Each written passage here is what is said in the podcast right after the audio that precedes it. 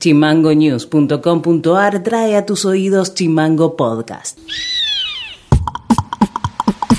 Hola, ¿cómo están? Este es el resumen informativo de este martes 9 de noviembre. Y estas son las tres más de Tierra del Fuego allanan un camping en San Pablo por el robo de cartelería vial. El camping lo ocupa el ex gremialista de ATE, Jaime Castro y Patricia Vargas, su pareja, que ya fueron allanados en el año 2020 por la sustracción de las anclas del Desdémona. La situación de sustracción de la cartelería vial y elementos para mejorar el puente del río Laines fue realizada por el presidente de Vialidad Provincial, Eduardo Sandri. Del interior del camping se recuperaron carteles viales sacados de la ruta e incluso tablones y otras piezas del puente que estaban siendo usadas para ornamentación del camping. La causa la lleva adelante el juez de instrucción número 2 de Río Grande, Raúl Sajade. El docente de Río Grande, Carlos Martinic, se consagró como el ganador del programa de Telefe Bake Off en su tercera temporada. Se quedó con el título de Gran Pastelero Amateur y se llevó un premio económico de 1.500.000 pesos. El joven de 30 años que se desempeña como docente de primaria de la ciudad de Río Grande aseguró que ya le gustaría tener su propia pastelería.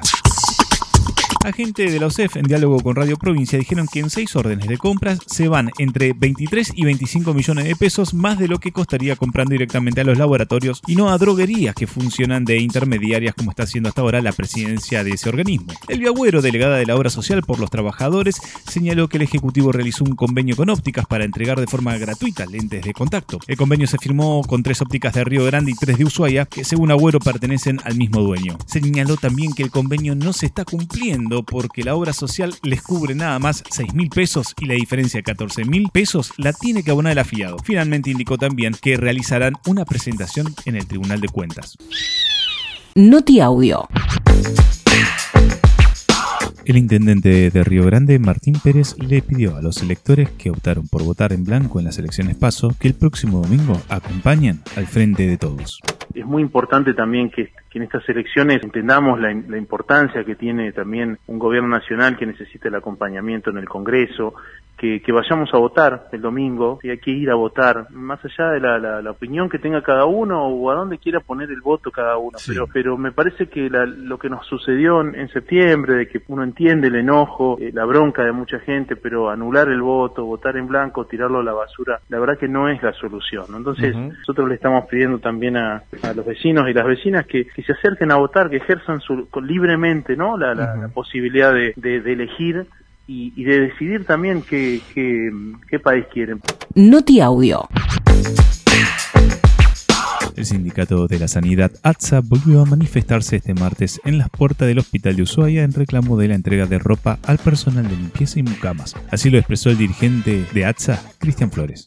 de que hoy las mucamas cuentan con un faltante importante para el sector y para cumplir con una higiene hospitalaria adecuada, con la falta de gente eh, que ingrese y los contratos que lo tomen en cuenta permanente, que se le dé una oportunidad.